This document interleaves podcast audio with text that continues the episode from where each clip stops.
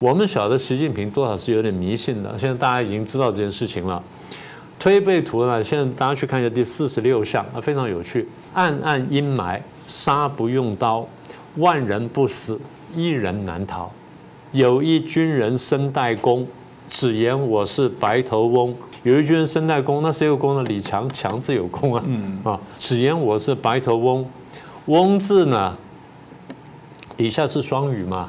白头呢，白字呢？摆在双语下面就习近平习字，所以大家就说哇，真像啊！对呀，你看白头翁啊，然后啊，东边门里伏金剑，勇士后门入地宫，那就怕说一个人进来呢，就用什么东西就把它解决掉了。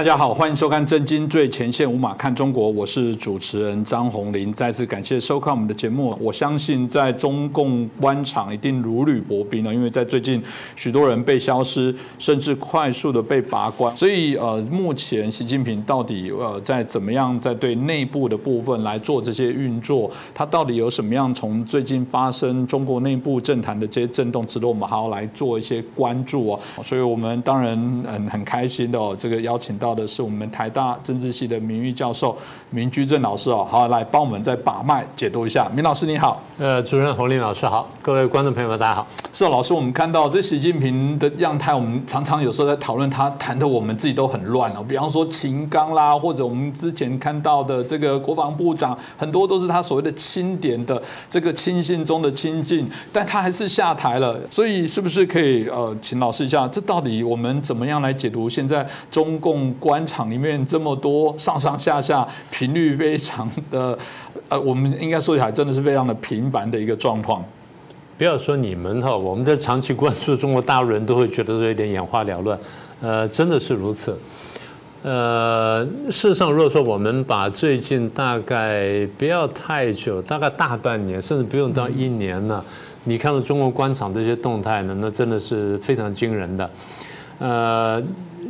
当然，你刚刚提到是秦刚了，或者说这个李尚福国防部长这一层级人，这些是已经到了副国级的了，再上去是国家级领导人了，所以他已经到了非常高、非常高的层级。可是如果说你真的把眼光都往下看的话，你会发现，大概最近这大半年、一年内呢。呃，除了这些这些叫做比较大的官之外呢，另外省部级的官员倒台的也相当的多，只是一般就是没有进入到观这个观众们的视线，或者说这些观察者的视线。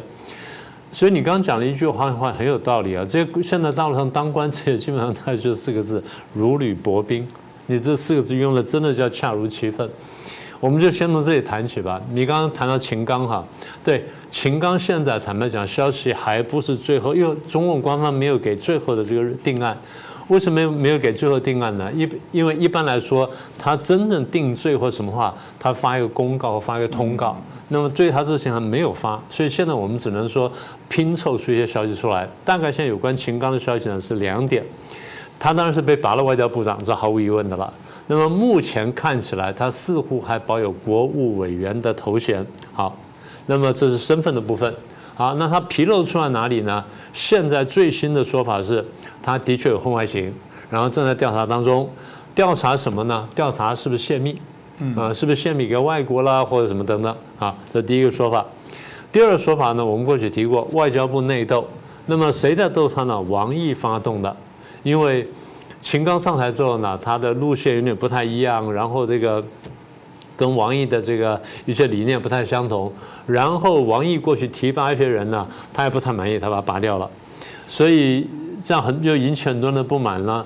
那所以有人就认为说啊，所以是王毅这批人呢，然后发动然后去斗秦刚，你也不能说一定没有，可能两者都有啊。那总而言之就是现在啊，秦刚出纰漏了。好，那你说秦刚出纰漏，王毅回国了吧？王毅也不见得说真的完全 完全这个安全，因为我们最近听到王毅被勒令呢，这个坐下写检讨，然后去痛批自己。为什么写检讨呢？因为这是习近平不是去南非开会吗？好，第一呢就是他要进去开会的时候，我们在画面上看到他走进那个会议场里面，单人走进的时候，他走走进来了，一个都在关起来，他门就慢慢关起来了。结果他的那个翻译呢，跟在后面拿拎着包包啊跑过来，啪被那个保镖挡在门外面。他那个翻译拼命从外面，保镖拼命挡住，然后习近平回头看了一下，然后最后呢就没办法，只好一个人往前走了。所以我们不知道还出了什么纰漏，反正总总而言之就是，他有一天的该该出来讲话没出来讲话，好，那那可能是身体的问题。但总而言之就是好，那么他在南非那边呢出了点纰漏。所以现在一个听一个说法就是，王毅呢在家里也写检讨，然后去检讨王这个南非为什么出纰漏，痛批自己。好，那么这是王毅的第一部分，王毅的第二部分又回到秦刚了。好，那你说秦刚被罢黜了，好，那秦刚呢国务委员身份还在，外交部长不在，他现在干什么呢？被送到北京的郊外，闭门在那里写分析，他不是不是写检讨了，不是写自己了，写谁呢？写王毅。写王毅，写王毅什么东西呢？说王毅的，从你秦刚看起来，王毅这几年来或这么多年来，在外交政治上有哪些失误，人事有什么这个应用不当的地方？啊，总而言之，你把它写出来。所以秦刚是出纰漏了啊，说是被王毅揍了。现在习近平叫这个秦刚呢去写写批判，批谁呢？批王毅，再去斗王毅，斗王毅。所以。一个说法就是啊，你看习近平的帝王手法，他制造内斗，制造部门内斗，然后这个双方的目的呢，都想讨好他。好，那这是光是外交部的部分。我前面提到，我说我们看到最近这段时间呢，倒台的不只是这些人啊，我们等下当然还会讲到这军中的部分，不止这些人。那习近平现在反贪腐的这个声势呢，似乎还在进行当中，力道呢并没有减弱。我觉得他的想他的目标有两个哈，第一个目标就是真的这些有问题，我要清新的就是清理官场；第二就是在反贪腐这个大旗推出来的时候呢，在国际上也好，在国内宣传上也好呢，对他形象是有很大帮助。大家觉得说，哎，你反贪腐就了不起，所以这样打下来的，你你若这样系列看下，你发现一件事情就是，倒台的人呢比较多，然后呢搞到最后人人自危。人人自危，结果怎么办呢？躺平。嗯，你说，哎，很多人这个青年人找不到工作，然后不想奋斗的躺平，因为官场也躺平。官场为什么躺平呢？危险嘛，危险嘛。你现在多做多错啊，少做少做少错，不做不错，那我干脆不做算了。所以官场开始躺平。那你说比较低层的躺平了，那也就已经不太好办了。现在我们知道，就是中高局、中高级的，就私处局级，甚至再再高一点点呢，都不少人躺平躺下来了。为什么呢？真的有危险。为什么危险呢？因为摸不清他要什么。嗯，摸不清他什么。现在一下搞这，一下搞那，搞搞来搞去的，有的时候甚至是自相矛盾的。譬如说清零政策，清零政策在白纸革命一爆发之后，哎，就就停下来，然后就开始就开始反向了。然后你说前面在整民气嘛，国进民退嘛。然后搞了半天，现在又把明星拉出来，又吹捧一顿啊！没有你们不行啊，是不是？哎，你昨天才把我打打了半死，今天又来吹捧我了。好，你说再来这一胎化政策，那边还在结扎，还在追人，在罚钱，今天又告诉呢要多生小孩。然后你如果说去二十五岁结婚的话，那发发奖金干什么？你的政策就是前后一百八十度大颠倒。那最后这些，你说这些基层官员好，或中上不要说中下层了。中上层的官员，你会不会觉得说，我做的多了，我太努力了，明天我可能会出问题？是，所以躺平的现象现在在中高阶官员当中呢，都已经出现了。但不只是在这个所谓的党啦、文职体系的部分哦，我们看到连军方的部分，刚刚也提到了，似乎这种整数也不会少。老师，为什么连这个他们谈到这个军是非常重要，即便以党领军，但军人还是他巩固政权非常重要的一环哦？为什么现在看起来还是非常的不稳固？老师怎么看呢？呃，我过去我记得我提过一件事情啊，我说习近平是二零一二年上台的，上台之前呢，胡锦涛干了十年的儿皇帝，那背后垂帘听政呢是江泽民，那江泽民为了保护他的这个破坏法轮功政策呢，不被人家在推翻，然后他不被鞭尸呢，所以他牢牢掌握这个人事权力呢，掌握了这前面的自己的十三年，然后后面十年呢变成二十三年。那么在这当中呢，他为了巩固他的权力呢，所以他就大量提拔他的人马。所以在胡锦涛的这十年当中呢，胡锦涛对于提拔高阶官员的这能力是非常有限的。嗯，而且这样说，权力是非常有限，这样讲比较准确。所以习近平在底下干了这个五年呢，在底下当然一路当上来，还是慢慢看了。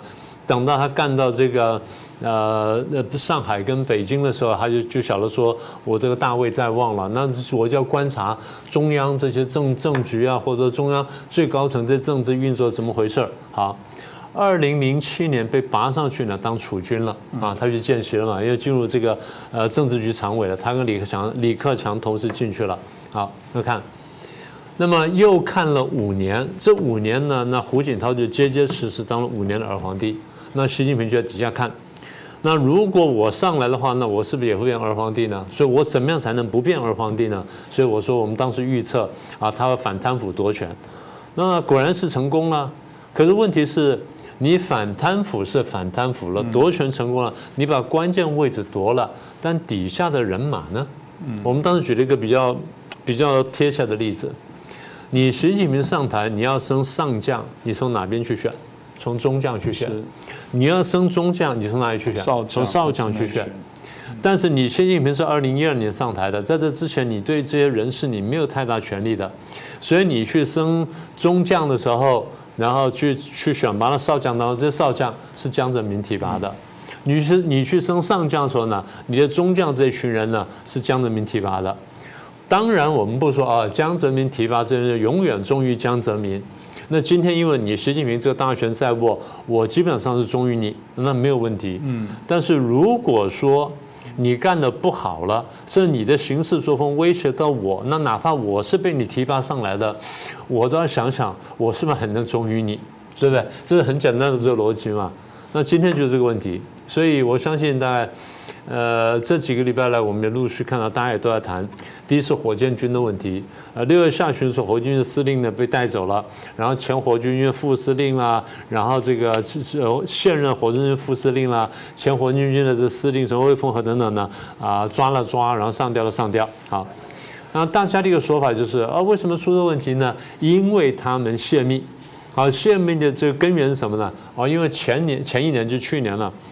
去年十月二十四号，在中共开完二十大之后，第二天，嗯，美国的一个空军大学呢，就发布了一个报告，然后把二十两百多页报告当中，把火箭、把中共火箭军秘密呢，全都摊出来了，啊，什么等等的，全部什么，包括什么路线啊、发射井啊，什么全部弄出来了。好，当时就有人怀疑啊，那是不是火箭军里面有人泄密？否则这美国不会知道那么清楚。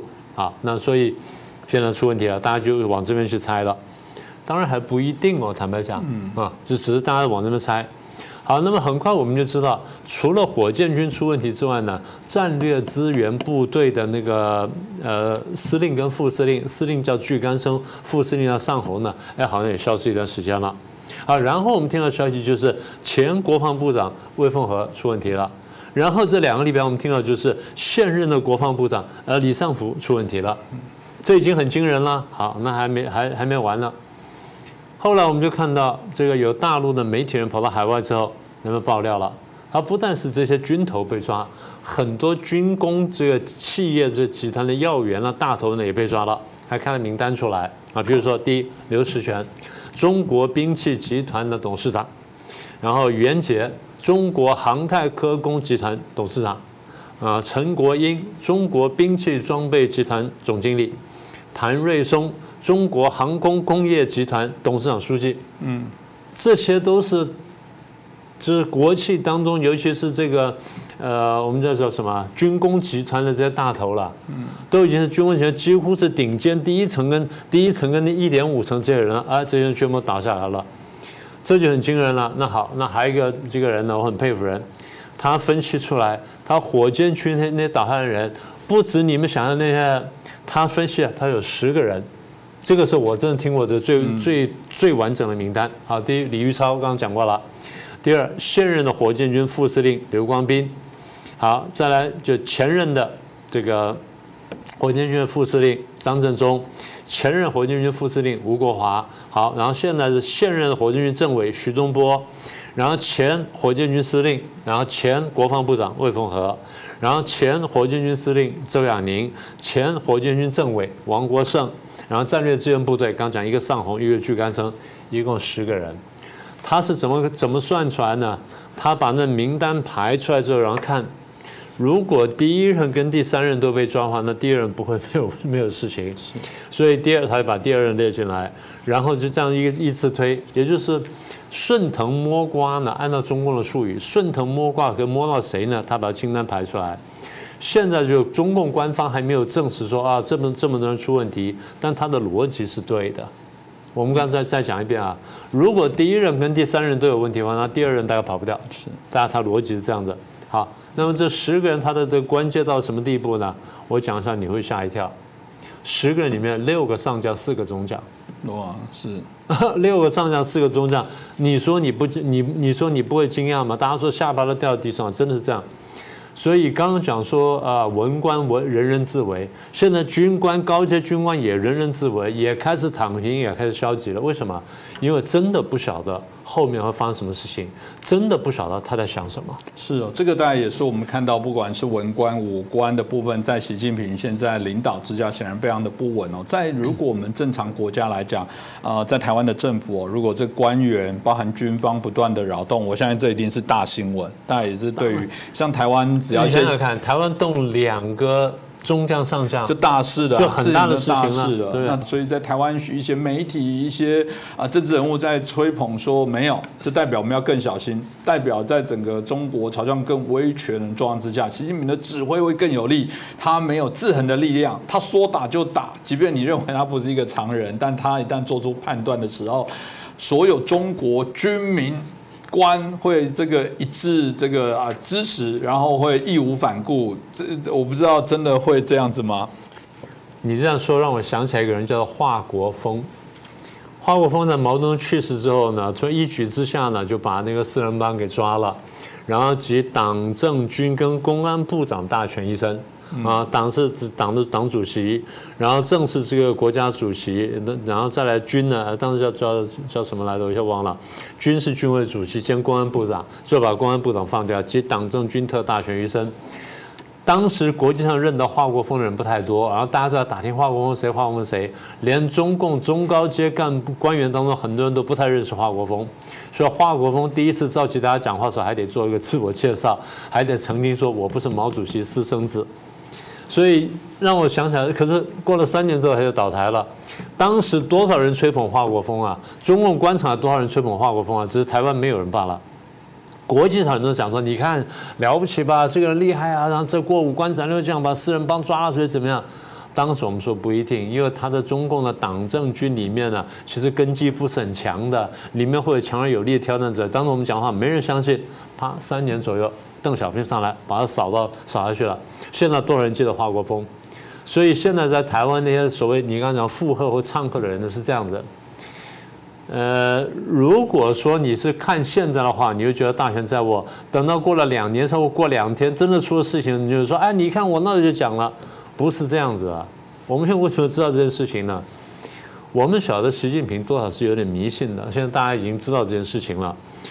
呃，在中国流传最广的这这个这些就预言当中比较有名一个叫推背图嘛，当然其他还很多了，什么什么烧饼哥这很多。推背图呢，现在大家去看一下第四十六项，啊，非常有趣。他画的是一个一个武士啊，什么等等。那除了那个图之外呢，他他有一个称一个颂，就去解这个图的。好，那称是怎么说呢？暗暗阴霾，杀不用刀，万人不死，一人难逃。嗯，杀不用刀，万人不死，一人难逃。那用无人机了，或者用飞弹的什么都可以达到。好，这是称。送什么呢？有一军人身带弓，只言我是白头翁。东边门边，呃，东边门里伏金箭，勇士后门入地宫。所以。那后来大家就去找，因为过去都是都是去对照嘛，也就是诗词啊，在字里面字里行间有没有什么特别让我们参考的？譬如过去就讲这个太平天国就是怎么啊洪秀全那三个字真的都在诗里面了，所以我们都都看过这东西。好，有一军人身带弓，所以有人就想谁的名字里面里面的字里面有个弓的啊，你就要注意。那或者说他的这个呃这杀不用刀，那就可能是不是用用弓箭了，或者用飞弹了，或者用无人机等等。有一句人身带弓，那谁有弓呢？李强，强自有功啊。嗯啊，所以李强是不是问题呢。此言我是白头翁，翁字呢底下是双语嘛？是白头呢，白字呢摆在双语下面，去习近平习字。所以大家就说哇，真像啊！对呀，你看白头翁啊。然后啊，东边门里伏金剑，勇士后门入地宫。那就怕说一个人进来呢，就用什么东西就把它解决掉了。所以其实应该这样说。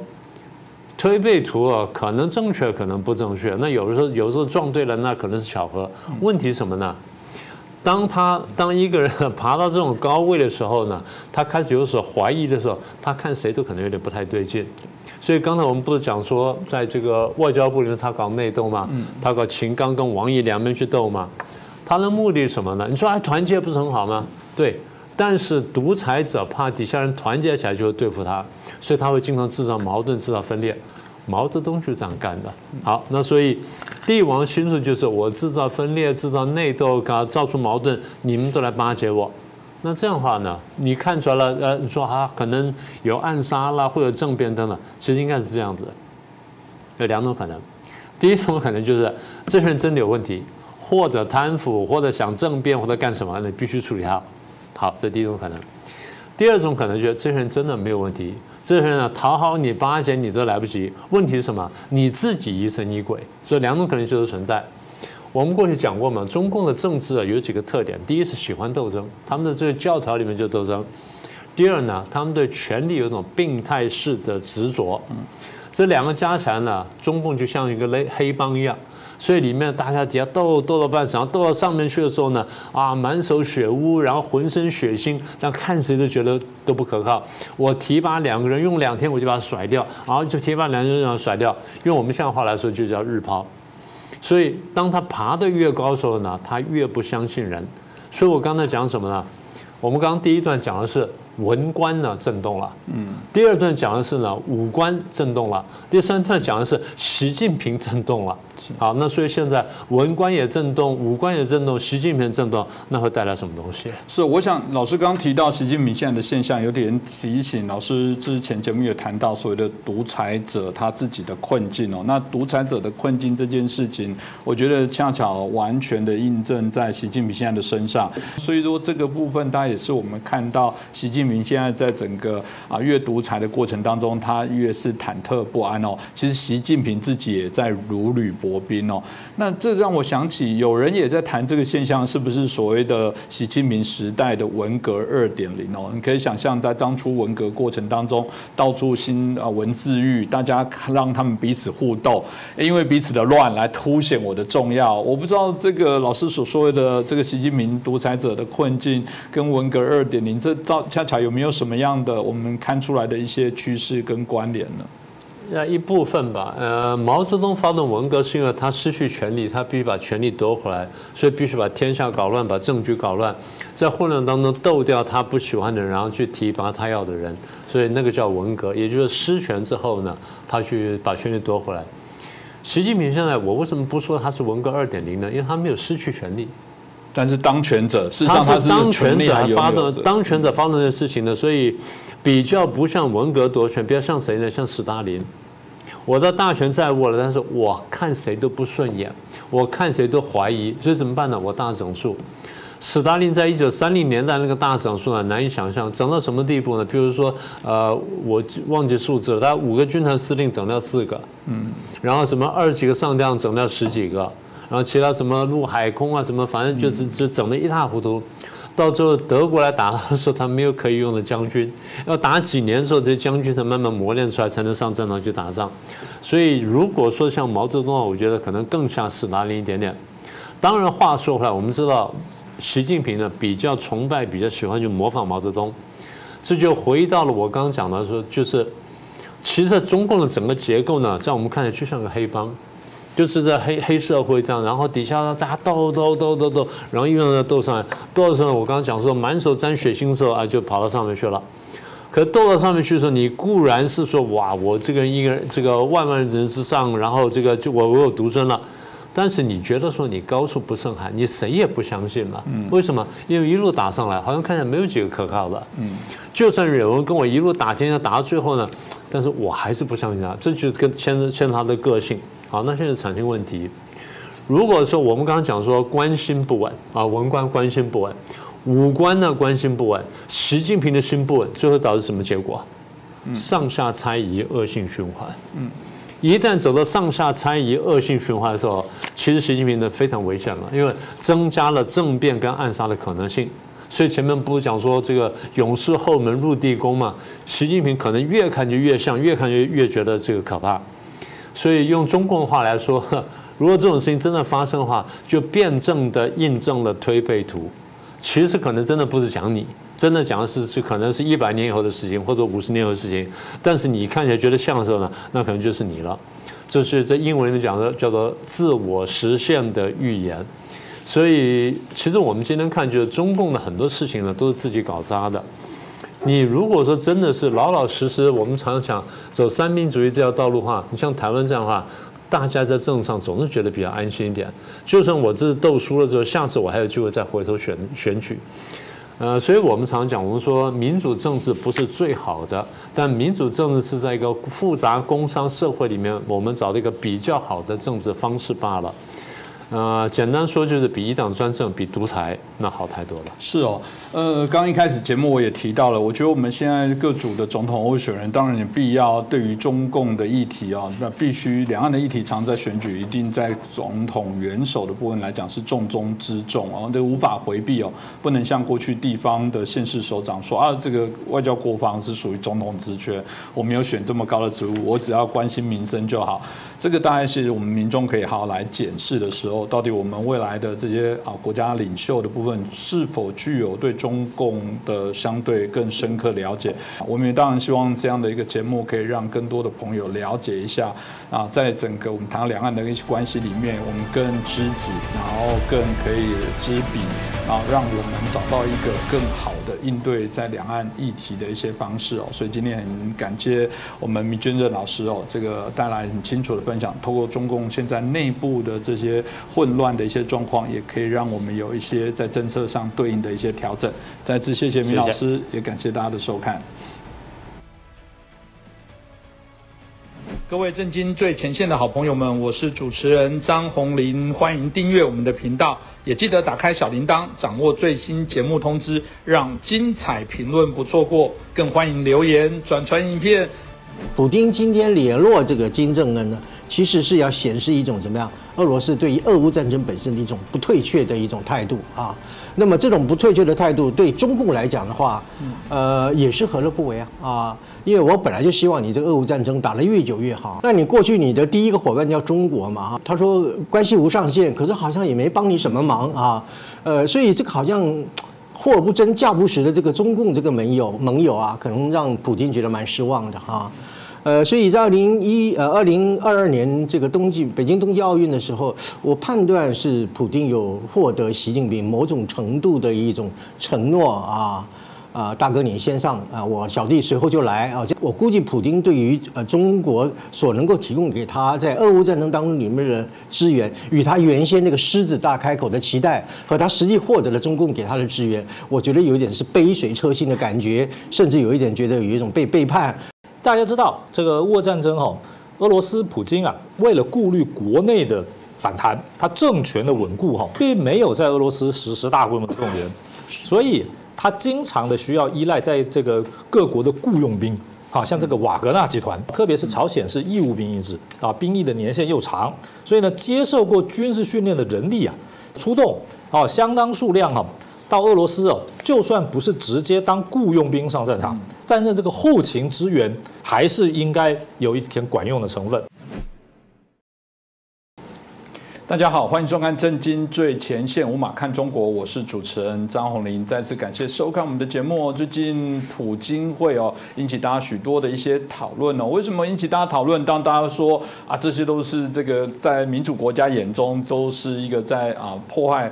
啊国际社会秩序的这些国家，他们相会有什么特别呢？其实有没有什么特别？从过去的这些啊国际外交的过程当中，事实上俄罗斯过去跟北韩、南韩也保持这种等距的一些关联哦，甚至过去大家啊各国在谴责啊北韩有关在核武发展的时候，哎。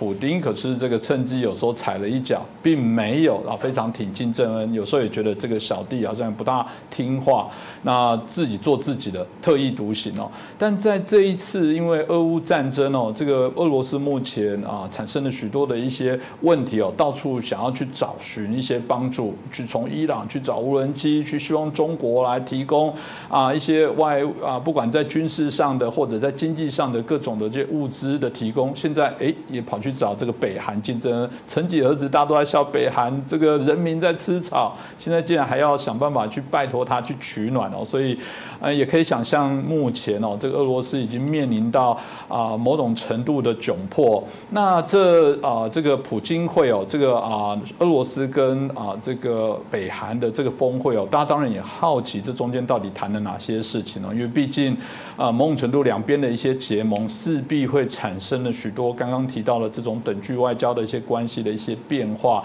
这是不是有一些值得我们台湾或者是各国都应该来注视、注意的一些啊相关的一些事情呢？我想我们今天的节目当中可以还谈谈。那当然，其中还有一个很重要的角色是习近平呢？习近平怎么看待到底这个普京会哦，对中国来说是一个好事，还是习近平心里哦看到他们两边的甜蜜的这些啊会合哦，可能要紧张一下？我们今天就好好来探讨一下。那我们很开。开心哦！今天邀请到的是两位国成老师哦。首先介绍的是我们正大国关中心的资深研究员，我们宋国成宋教授。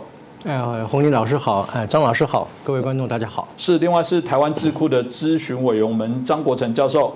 主持人好，宋老师好，大家好。那一开始我想先请教一下宋老师哦，呃，这个俄乌当然这样子打仗下来，虽然大家看到这个好像是一个长期的战争，我们也看到人民不断的受害，很难过，而且俄罗斯真的是显然走投无路了，到处去抱团取暖哦。那现在既然以前他看不上眼的北韩，现在都是他拉拢的对象。我们看到这个给金正恩防弹的车子、红地毯，然后官员一队，哇，这个阵仗非常大。虽然有人。报花絮说金正恩对那个椅子还是请他的水壶要擦得很干净，还是怕这个普丁会不会这种习惯下毒的人会不会遭遇他的一些毒手？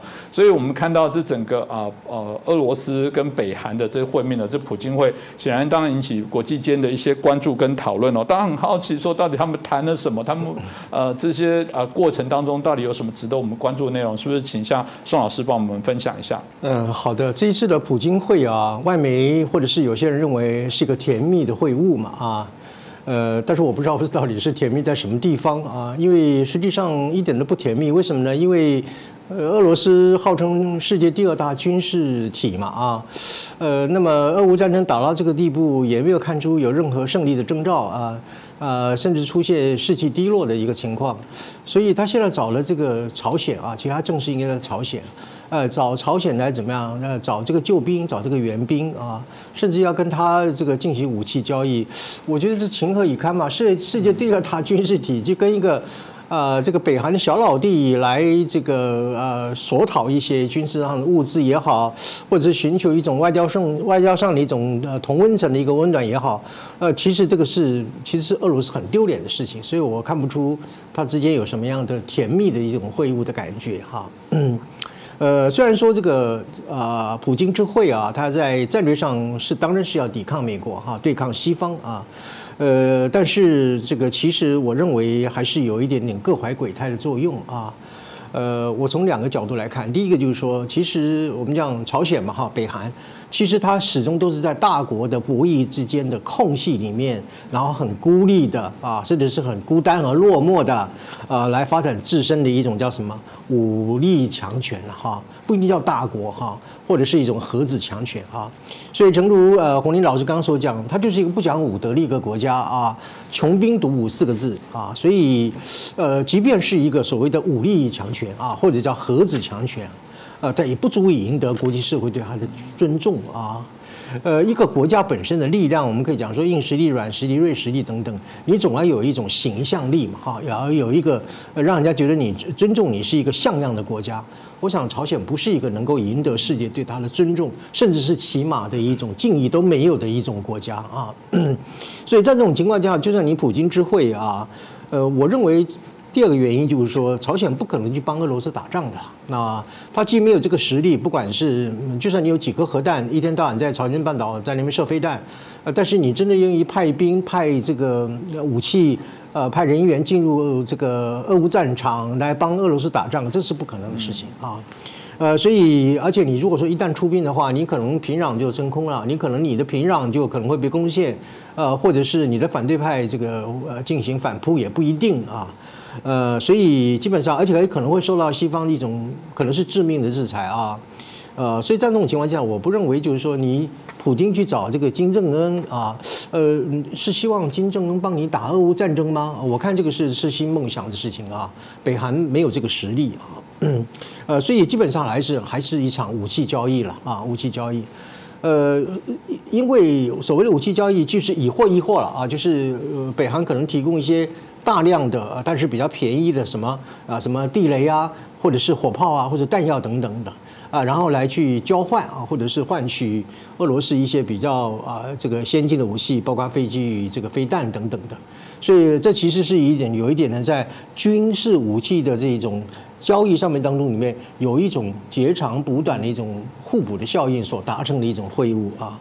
我不认为就是说这样的一个会晤，就对于啊，或者是说对于朝鲜半岛也讲也好，对于俄乌战争目前的进展也好，乃至于对于这个美国和呃，这些轴心国家啊的一种战略的对抗来讲，基本上起不了什么样的一种筹码的作用，啊，也没有办法去这个改变这样的一种天平的一个情势啊。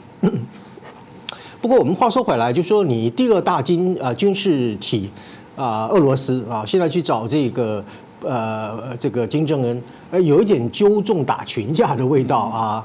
那你过去你的第一个伙伴叫中国嘛哈，现在中国好像也，呃，他说他说关系无上限，可是好像也没帮你什么忙啊，呃，所以这个好像货不真价不实的这个中共这个盟友盟友啊，可能让普京觉得蛮失望的哈，呃，所以在二零一呃二零二二年这个冬季北京冬季奥运的时候，我判断是普京有获得习近平某种程度的一种承诺啊。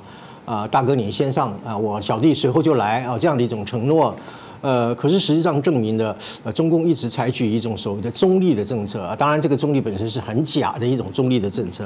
所以，我觉得，我估计普京对于呃中国所能够提供给他在俄乌战争当中里面的资源，与他原先那个狮子大开口的期待，和他实际获得了中共给他的资源，我觉得有一点是杯水车薪的感觉，甚至有一点觉得有一种被背叛啊，或者是说呃没有办法达到呃他的一种啊需求，呃出现一种期望落空的。一个状态啊，所以在这种情况之下，啊，也许他本来认为呃北京愿意跟俄罗斯并肩作战也不一定啊，结果没有嘛哈，所以他现在怎么样？只好怎么找第号人、第二号人物啊，就是北韩这样的一个人物来增加呢啊一个新的一个呃伙伴啊，来增加一个新的打手啊啊，来看看他是不是能够在俄乌战争当中里面呃，也许可以呃扳回一点颜面啊，这是第一个背景啊，呃，那么。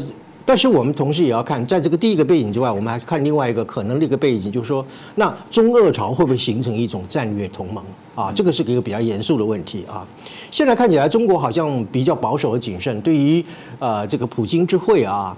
呃，采取一种比较呃不是那么样的随意去反应，或者是有一种稍微戒慎恐惧的态度，是因为他现在没有办法评估普京的如果站到了一个战略同盟的时候，对中国有什么样的威胁啊？这个可能很难以评估啊。呃，当然证据和迹象本身不是那么明显，所以中国可能也不见得急于要去表态啊。呃，但是呃，他基本上是不舒服的嘛哈。呃，原来你这个北韩是我的小老弟嘛哈，现在你好像也不太听我的话啊。啊，其实北韩也已经早已不太不太听这个中国老大哥这样的一句话，呃，所以就是本来我是一个怎么讲，我这是一个三角关系当中里面我是主角，就现在好像我变成配角了。然后北韩本身好像呃这个雀雀巢鸠占啊，呃有一点不太吃味啊，也有点吃味的感觉，呃等等的，呃，但是呃也不可否认，就是说如果中俄朝朝向联盟啊。啊，当然这种联盟有好几种了，关于攻守同盟啊，或者是集体防卫机制等等，有它程度的个不同。但是即便说是只是啊一种形式上的中俄朝的三角的一个联盟的话，这可能就是一个比较危险的事情，甚至对于西方世界会构成某某种程度的一种压力啊。呃，那么呃，所以这个是一个值得我们观察的事情啊。那当然有人评估，就是说，那是不是就是说，呃呃，金正恩会了普京之后，回去之后回头再去拜访一下习近平，呃，来做简报啊，或者是做一些行程的说明等等。呃，我想是有它的可能的啊，但是不可能也有啊。呃，应该说是呃各占一半了哈，一半一半啊。但是如果说是这个金正恩去拜访了习近平的话，呃，可见他还是蛮尊习的了哈。呃，就是虽然说我不见得听你的话，但是你曾经受老大哥的这样的一种呃尊敬习近平这个样的姿态，他可能还是会采取这样的一个立场啊。但是如果说他不去见习近平的话，那可能就是北韩基本上已经不太甩中国了哈。他要发展他自己怎么样独立自主的一种强权的路线等等的啊。呃呃，但是呃，无论他见与不见习近平，我觉得关键的问题还是中俄朝是否会结成一个战略同盟关系。这个关系本身不仅会使俄乌战争继续打下去，甚至不打到遥遥无期也不一定啊。呃，同时对于西方国家来讲，也是一个呃很沉重的压力啊。呃，所以中俄朝如果说真正结成了军事同盟的话啊，我强调的是军事同盟，呃的话，那么甚至就是说是西方会担忧啊，这样的一个情势有可能会朝向第三次世界大战的这样的方向啊的这样一种危机和一种沉重的压力。嗯，这个我想也值得大家来关注。那现在看到啊，普京可能因为战争失利或者是不利的一个状况之下，开始跟北韩做更紧密的一些靠拢，这势必一定会刺激南南。这后续哦，到底有可能会产生什么样的国际变化？这部分是不是请教一下张国成老师？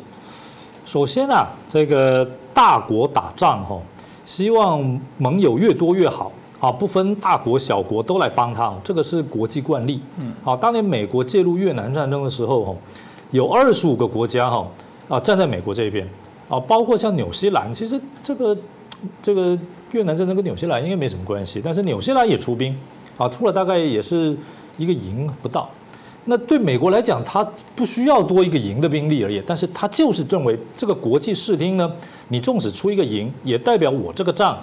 啊，是一个国际正义之战，啊，是得到各国广泛支持的。好像朝鲜战争，我讲是第一次朝鲜战争，就是一九五零年的，连非洲的伊索比亚都有出兵。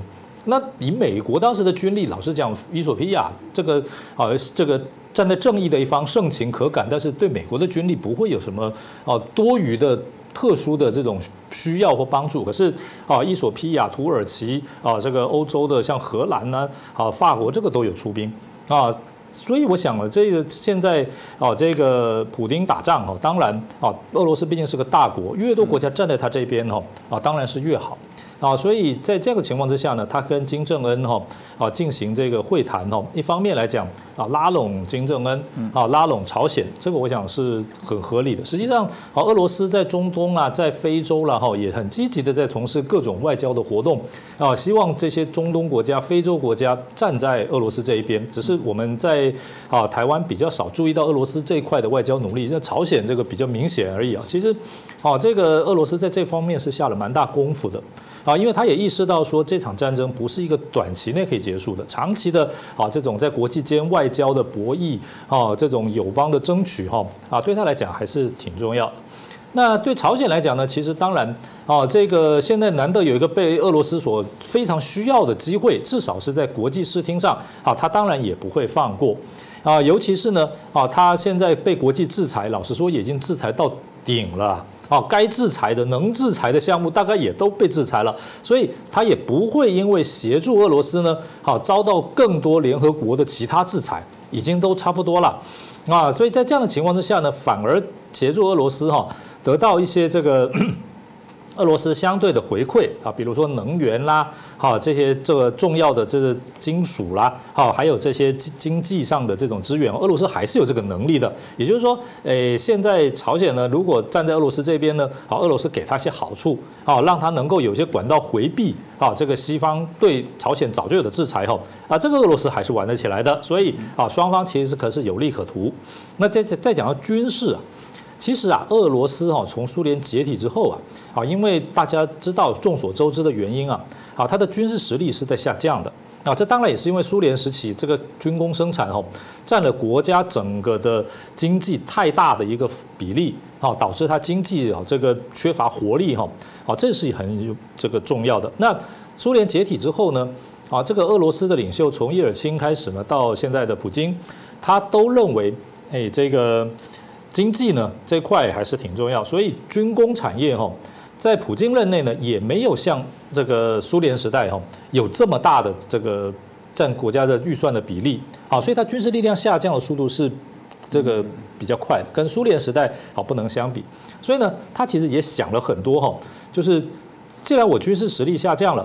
啊，除了核武之外，常规军事实力已经跟美国差距很大了。那他怎么办呢？啊，所以他们其实也想了很多所谓的不对称作战的方法，想到用什么啊，这个出奇招的武器啦，好，利用他这种军工科研上的这种技术上还有一些啊这种优势哈，啊，能够发展出一些杀手锏的武器啊，去这个抵消啊美国在全方面的优势。结果呢，这一次这个这个乌俄战争一起来哈。证实了他过去用这一种所谓的，诶这种不对称作战，少数的这种先进武器哦，去克制好美国跟西方这种具体大量全面的军事优势哈，不管用。好，具体的就是说呢，俄罗斯现在的这个啊战战战机啊战车啊，虽然技术上可能还有一些优势，但是在整个军工生产的能量上已经不行了啊，所以呢，他也一直没有办法哈给予乌克兰致命的一击呀。好，结束这场战争。因此，在这样的军工生产的这种能量，好，因为这个苏联解体之后啊，长期以来哈不是那么重视哈，导致不足的情况之下哈，当然朝鲜因为长期跟美韩呐对峙啊，所以呢，它一点家底啊，维持这个军工生产的能量，还有一些传统武器、常规武器的存量，这个其实还是有的。所以呢，俄罗斯呢就把主意啊打到了朝鲜这方面。那朝鲜呢想说，我这些如果啊六十年代、七十年代的这些装备呢，能够换到俄罗斯的经济援助，换到能源的话呢，也未尝不可啊。因此呢，双方其实这个合作的条件呢是有的。因此这一次呢，普京会啊，其实他们的工作阶层哈。应该就是在谈这些东西，就跟刚才宋老师讲的，你什么地雷啦、炮弹啦，哈，这些呃这个军需物品啦，这些哈，就是把这个朝鲜长期这个囤储起来哈，准备好这个跟美韩对抗的这些东西哈，拨一部分来给俄罗斯。那朝鲜呢，第一个目前没有立刻发生战争的可能，啊，所以有这个支援的空间。第二个呢，朝鲜呢认为现在呢要这个贺主。啊，美韩方呢也是靠它的所谓核武、导弹、卫星，好这些过去的这些军事装备哈，不管是在质量上，还是在这个这个战场的效能上，早已经远远不如韩国了。所以呢，能够拿出去好消化掉一些哈，又能够换到实际的好处呢，我认为它也是这个何乐不为。再谈人力，大家知道这个这个俄战争哈，俄罗斯普京啊，为了顾虑国内的。反弹，他政权的稳固哈，并没有在俄罗斯实施大规模的动员，所以他经常的需要依赖在这个各国的雇佣兵，好像这个瓦格纳集团，这个就是雇佣兵，好，这来自于这个其他国家，好，而不是纯粹的俄罗斯本国的青年，因此啊，这个朝鲜呢，说不定也有这个打算，就是说呢，既然你要用雇佣兵的话，那朝鲜这边呢，人力上。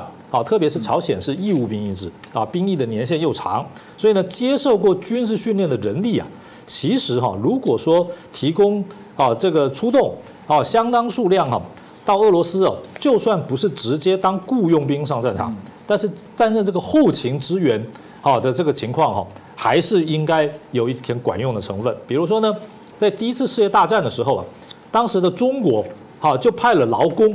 到这个欧洲协助协约国作战，虽然不是直接的这个战场上的军队，但是呢，支援劳工，好，这个也是算是参战的行为。后来呢，在巴黎和会里面呢，中国呢也算是战胜国啊。当然，这个巴黎和会没有争取到什么好的条件，那是另外一回事儿但是至少你不是战败国，所以呢，朝鲜可能有这个打算，就是说，如果在一个合适的情况之下，哈。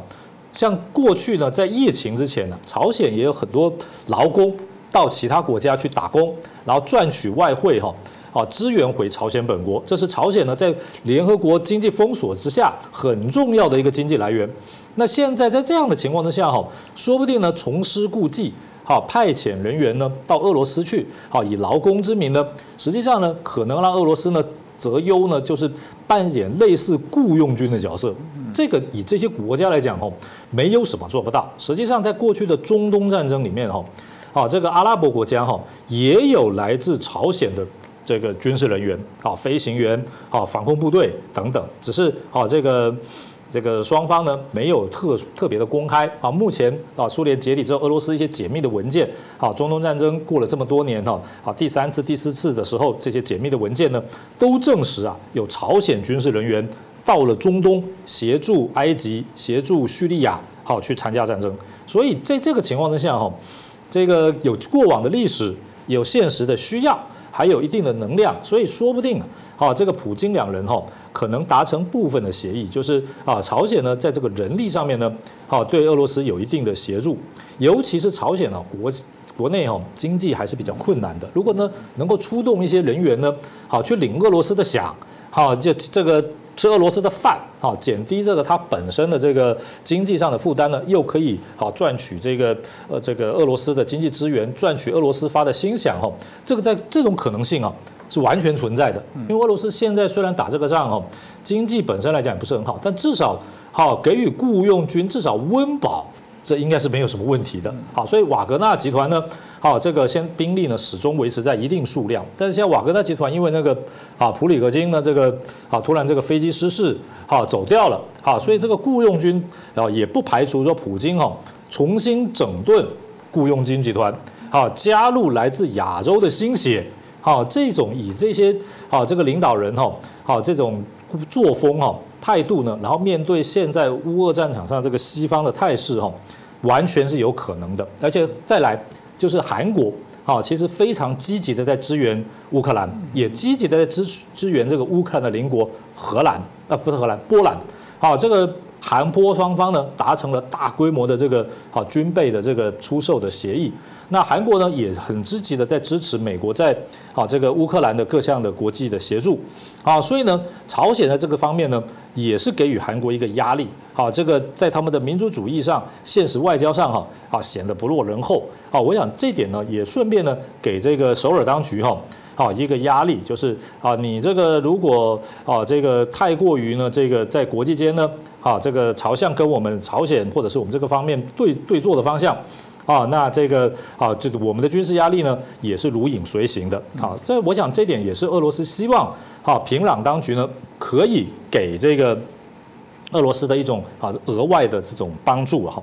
尤其是啊，朝鲜方面看到这个韩方啊，啊这个在这次乌俄战争里面哈，不管是它国际地位，好它的这个军工在世界上的这种口碑啊，好可以在美国呢这个盟邦里面的角色啊，都是大为提升啊，显现呢。国家不分大小，掌握形势，哈，都能够在一定的领域里面，哈，好发挥自己的能量。所以我想这点，哈，其实也是台湾呢可以去参考的。也就是说，哎，我们这个台湾呢，其实也有一定的这种经济产业各方面的优势。怎么样能够掌握我们既有优势？不一定军事上，哈，好适度的发挥。啊，我想这点呢，朝鲜呢，说不定反而可以作为台湾的一个。这个启发一个典范也不一定，这的确啊。过去大家一直谈到小国到底是两个大象中间在跳，会被被踩死的小老鼠。北韩很小，但常常它在国际版面上所占有的这个话语权哦，跟影响力哦，三不五时射个飞弹。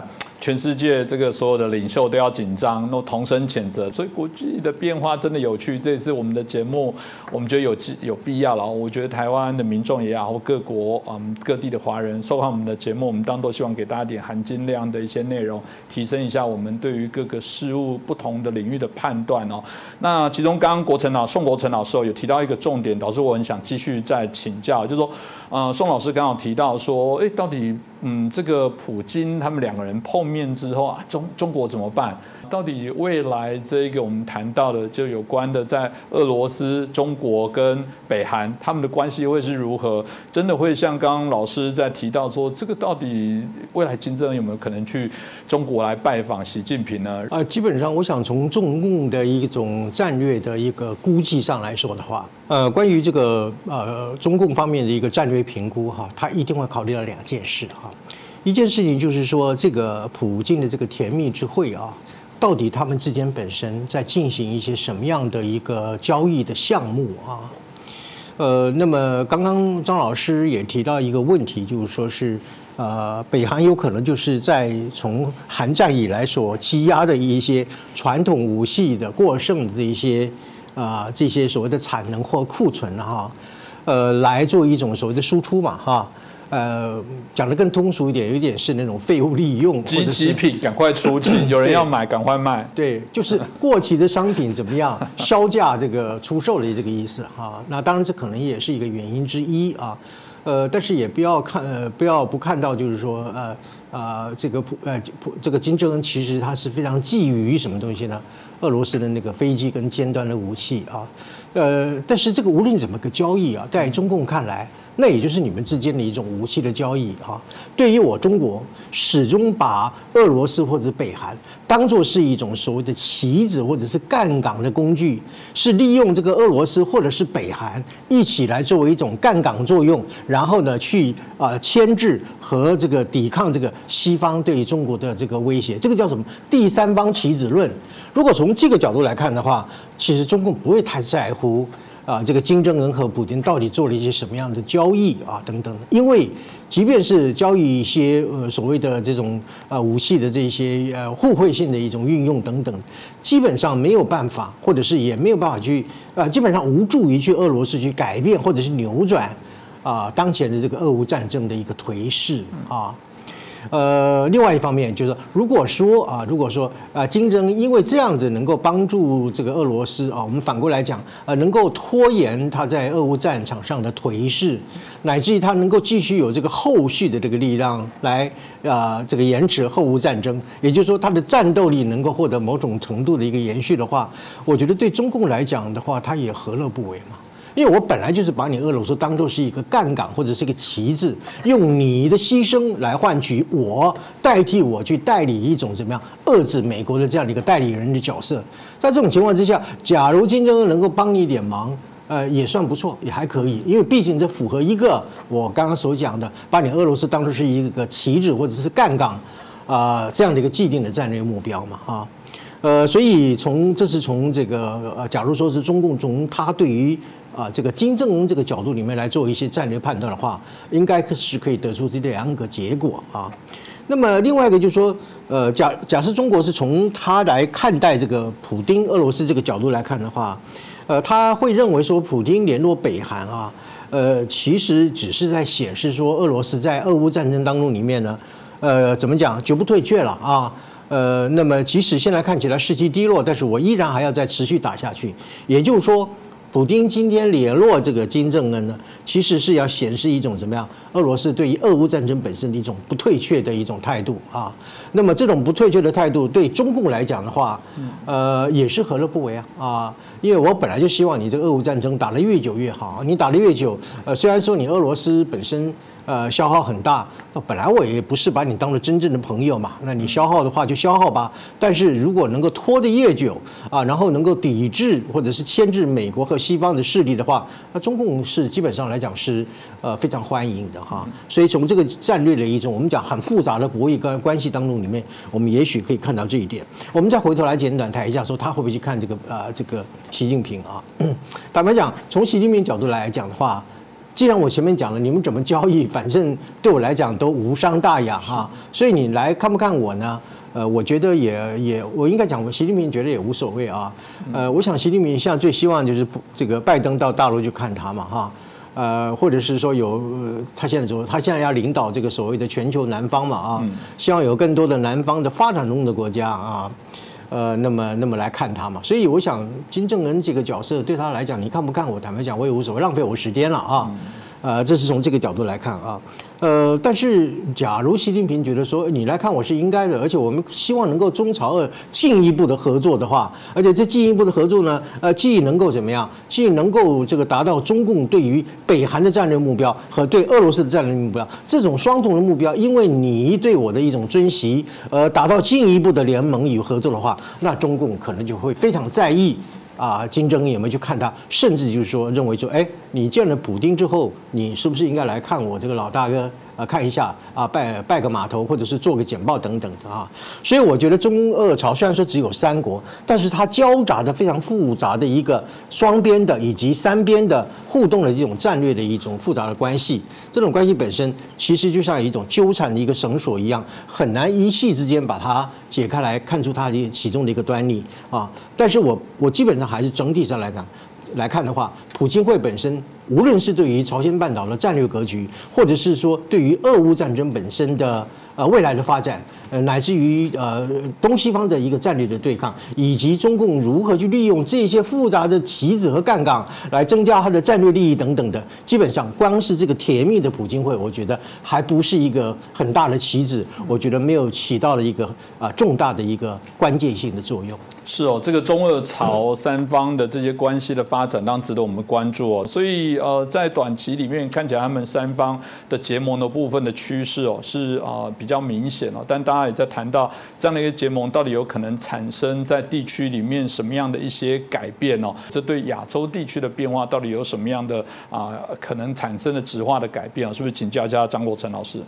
诶，首先呢，这三个国家呢立场跟这个利益呢基本是相同的，也没有什么太大的变化啊。所以呢，这三国会用什么样的方式结盟哦？其实我认为倒不是。非常重要的国际议题，因为他们本来就是在一起抱团的，而且呢，相互也有所需要。只不过啊，现在习近平可能想到的是哈，这个俄国呢战争还没有结束，那现在来讲，他正是国际间指责的焦点。那朝鲜呢啊，这个国际声望其实不好。那现在对中国来讲，最重要的哈，恐怕还是要去拉拢第三世界国家，然后欧美国内的绥靖派。因此呢，他这个时候如果他暂时跟金正恩、张伟保持一点距离哈，把重点放在日韩，我认为这反而对习近平来讲哦，是他身边的人可能会给他的建议。因为呢，现在美日韩呢这个团结合作的态势是非常的明确。那中国呢处于这个经济这个从疫后呢这个复苏的情况哈，跟日韩的这个经济的往来哈啊这个投资啊贸易商务啊这个观光的这方面的恢复哈，其实很重要的。所以在这个情况之下呢，也不能排除哈。啊，习近平呢，暂时把金正恩先放在一边，反正他跑也跑不远，也不可能真正的跟中国有什么真正的敌对。啊，先去改善对日对韩的关系。啊，我想这一点不能排除。啊，特别是我们看到哈，中国对日本的外交工作，其实呢一向是下了很大的功夫。表面上啊，日本呢把中国的抗日啊，啊纪念九一八啦，好这类的事情，实际上呢。中国驻日单位哈，在日本社会的各式各样的草根的这种啊亲善的这种态度哈，啊是做的非常的多的啊。驻日大使呢，中国驻日大使向来哈很少加入哈这个像中国其他外交团队那样的战狼作风。啊，这个指责在在在这个在帝国啊，在在帝国非常的高调。我们看到呢，照理说呢，啊，对应起中国国内对日的这种高调呢，反而它是驻日的外交机构哈，相对是比较低调的。这很多年来我密切观察，大部分情况下都是如此，证明了他知道啊，这些国家呢，在战略上、经济上啊各方面来讲，对他有一定的这个高度重要性。啊，所以在这个情况之下呢，说不定呢，这个习近平呢，啊，暂缓啊，跟这个金正恩碰面也是有可能的。啊，先把这个日韩这个地方啊，把它搞好。啊，尤其是啊，这个现在啊，习近平呢，面对的外交问题啊，其实也还不只是啊，对俄对朝，啊，像国内秦刚的问题，好，目前来讲还没有啊完全的这个这个尘埃落定。好，然后啊，又有这个 APEC 的问题。啊，G20 的问题，特别是这个呃，这个对于这个 APEC 的问题哈，这是中国的一个外交难题。因为香港，我们之前节目也讨论过嘛，被这个美国方面呢啊，这这个根据过往国会通过的行政命令哦，好，香港代表呢特首李家超可能不能入境美国。那在这样的情况之下呢，习近平还去不去美国？还是说呢，想办法呢运作说服美国哈，在这个地方上呢，好放宽一点，好，这个是这个习近平哦，啊，对于说他能不能继续啊在国际外交上呢，好展现了他的一个大国的这种哦这种架势很重要的。当然，他去不去 APEC，啊，这个是有可能不去。但是呢，如果说这次首次缺席了。但是呢，台湾的代表还是啊依然如会，那就是 APEC 从以前到现在第一次是中国没有啊这个元首代表，反而在台湾代表出现，那说不定啊美国啊日本的这些领袖呢就毫无顾忌好跟台湾积极发展关系，啊积极会面，这也不是习近平想看到的啊，所以呢在这样的情况之下呢，我认为他现在重点可能是往东边看啊，这个美国啊日本啊这个。啊，这个韩国啊这一块呢，可能是现在中国外交哈，眼前呢啊先需要去注意的这一块。至于说军事同盟啦。好，各方面的合作啦，那他们呢，不管是明里暗里啊，其实老早好就是相互掩护了。中国掩护朝鲜跟俄罗斯闪过啊，这个西方的这个啊这个经济的这个围堵跟这个制裁，那这已经不是公开的秘密了。那这个朝鲜呢啊，在这个很多方面呢，也协助这个中俄好各种这种地在世界各国的这些地下活动啦、渗透活动啦，好，这个也不是什么啊太少人知道的事情。总之呢。他们的合作呢，啊，是这个长远的，而且呢有共同利益的这一些表面上的行为哈，反而不见得需要急于一时了。是啊，这个我想值得大家好来关注，因为毕竟啊，中国跟俄罗斯跟北韩哦彼此靠近，对于我们这些啊主张自由民主体系的国家来讲，当然是一个威胁哦。那这个我想值得我们好好来关注啊。那我们节目当中也会持续啊来探讨相对的相关的一些议题哦。那今天谢谢两位国成老师哦接受我们的访问。如果喜欢我们的节目，欢迎帮我们转传、按赞、分享给更多的好朋友。再次感谢大家的收看。